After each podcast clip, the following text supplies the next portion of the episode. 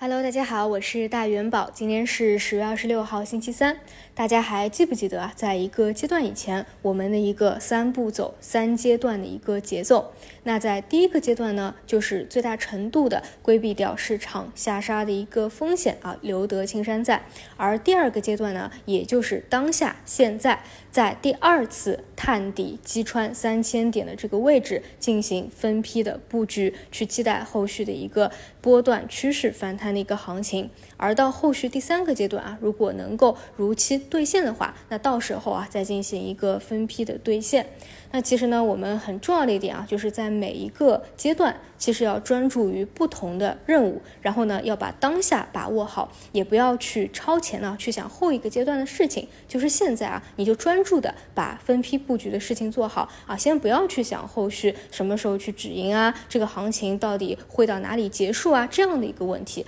到时候呢，我们再走一步看一步。那么目前的市场啊，就如我们最一开始判断那样在进行着，因此啊，大家的心态上啊，应该来说。是在这个位置啊，没有什么过于去恐慌的。其实呢，往往啊，在高位有泡沫的时候，或者说啊，大众散户的情绪啊，处于一个癫狂的时候，那个时候呢，是真的啊，有点看不清，或者说啊，我的心态上反而是会有时候比较焦躁的，因为你会明显的感受到啊，身边的一些朋友啊啊，其实是有一些攀比的感觉在的，或者说啊，是有想要去冲的那种贪念在的，而这个呢，又是特别正常啊，就是正常都会有的一种情绪嘛，往往。有的时候都是控制不住的，但是呢，当你的泡沫挤掉了一些以后，在相对低位啊，无论是从一个技术角度的趋势线来说也好，还是啊主要指数的估值的趋势线的支撑也好，其实呢，你是更能够看得清的。那在这样的一个底部进场啊，你只要选对正确的一个方向啊，多少都是能够有一个收获的。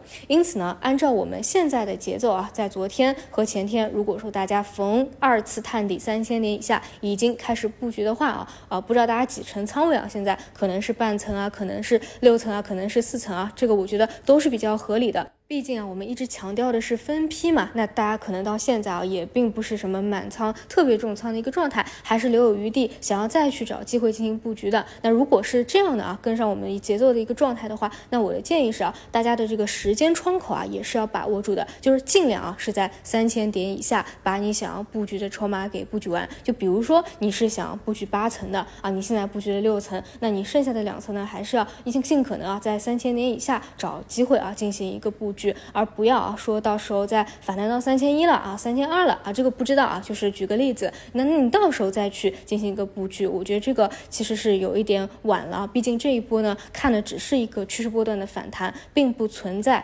大反转或者说大牛市的一个基础在的啊，未来很有可能还会回来，这个都是有可能发生的，所以呢，后续还是要兑现掉的，大家也不要有过高的一个预期啊，因此呢，这样一个时间窗口啊，大家一定要做好一个规划。那如果要听我的一个意见啊，就是我个人觉得可能不会太久啊。至于说是三天的窗口啊、五天的窗口啊、七天的窗口，这个是不清楚的。但是呢，尽量啊是能够在这样一个阶段啊就把它布局完。那么昨天领涨的方向呢，还是那些啊老生常谈的，然后景气度的方向以及政策扶持的方向，其实就是两大主题嘛。一个是自主可控啊，安国家安全的一个主题，另外呢就是风光储啊，新能源赛道股的方向。那其中呢，像光光伏的 HJT 啊，钠离子电池啊，一体化压铸啊，自主可控的工业母机啊，啊，昨天是有异动和拉升的。这些方向啊，平时节目中也是老生常谈了，今天我也不再做一个展开了。那我们去看几个用户的问题吧。第一个，其实我觉得还是比较典型的，就是呢，就是抄底啊，喜欢抄在半山腰，而且呢，没有做好一个非常全面的一个布局规划啊，其实已经是把仓位都给打掉了，因此呢，是没有足够的一个仓位再去进行一个布局啊，做低成本啊等等。那那如果说啊，你套的不是特别多啊，可能十个点以内啊，浅套的状态啊，而且你的方向呢又是对的，比如说你。做的是光伏啊、风电啊、啊等等啊这两大方向的，那其实呢就是等一等吧，因为毕竟呢现在也是在一个我们在一个布局的阶段嘛啊，所以诶我觉得也不用太急了，就不要再去折腾了，再去割啊，然后到时候再去追啊，这就完全做反掉了。那如果说啊你被套的这些方向啊，就相对来说可能短期啊不太受到资金的认可的，比如说前两天资金抛售的是什么？是啊白酒、医美等方向的高端医疗以及互联网的方向。因为这些呢，说实话啊，一方面是外资啊，可能抛的比较多啊，本身他们就是重仓白酒的；另外一方面呢，和一些啊。呃，顶层的设计可能精神啊还是比较偏偏离的。那一般来说啊，我们从一个布局的角度来说，不会去考虑他们的。那我们的整个方向就是要么业绩好的风光储，要么呢是政策支持的自主可控的一个方向。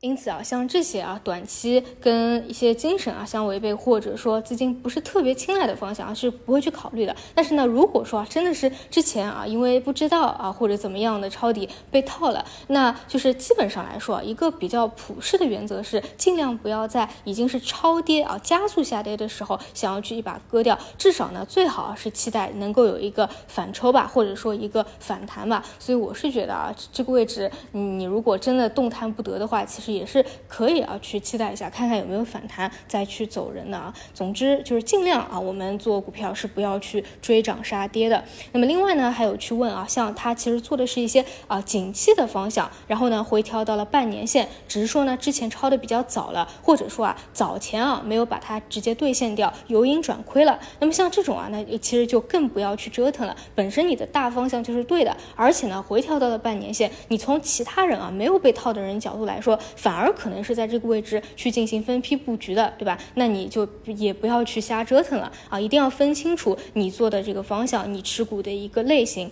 就比如这个用户啊，他问的其实是光热储能，那光热储能呢，跟大家所啊知道的今年涨得非常好的沪储啊和大储啊还是有一定区别的，因为这个呢其实是处于一个偏题材的方向啊，偏早期的一个方向。它现在的问题呢就是成本还不够低，所以呢你说啊它现在能不能够真正的落实到业绩上啊，这个是没有的。这也是为什么像沪储啊基本上啊很多大储啊都不怎么调整，但是像这种偏题材的呢，它其实调整的是比较狠的啦，都已经调整到半年线这边了。但是啊，既然它已经达到了我们比较常规常用的那种长期均线支撑线的一个位置，以及整个大盘呢本身就在一个底部的区间，其实说实话，你综合这样的去考量的话，你说一定要在这个相对的低点啊一下子把它割掉，你一开始不进行止损，一开始不进行一个兑现，你到这个位置再进行一个啊离场，其实也不是那么的合适，除非呢你是那种同舟换股啊，你找到了更好的方向，你想去进行一个切换，否则呢你到时候啊万一一个反反弹起来，你就会觉得很尴尬啊！为什么在一个相对底部啊，尤其是一个支撑线，可能别人想要去布局的时候，去把它走掉了啊？这个还是挺尴尬的。但是回过头来说呢，大家在平时啊，一定要去严格执行好你的一个交易体系和交易原则，尽量啊不要出现这样一开始不走啊，到现在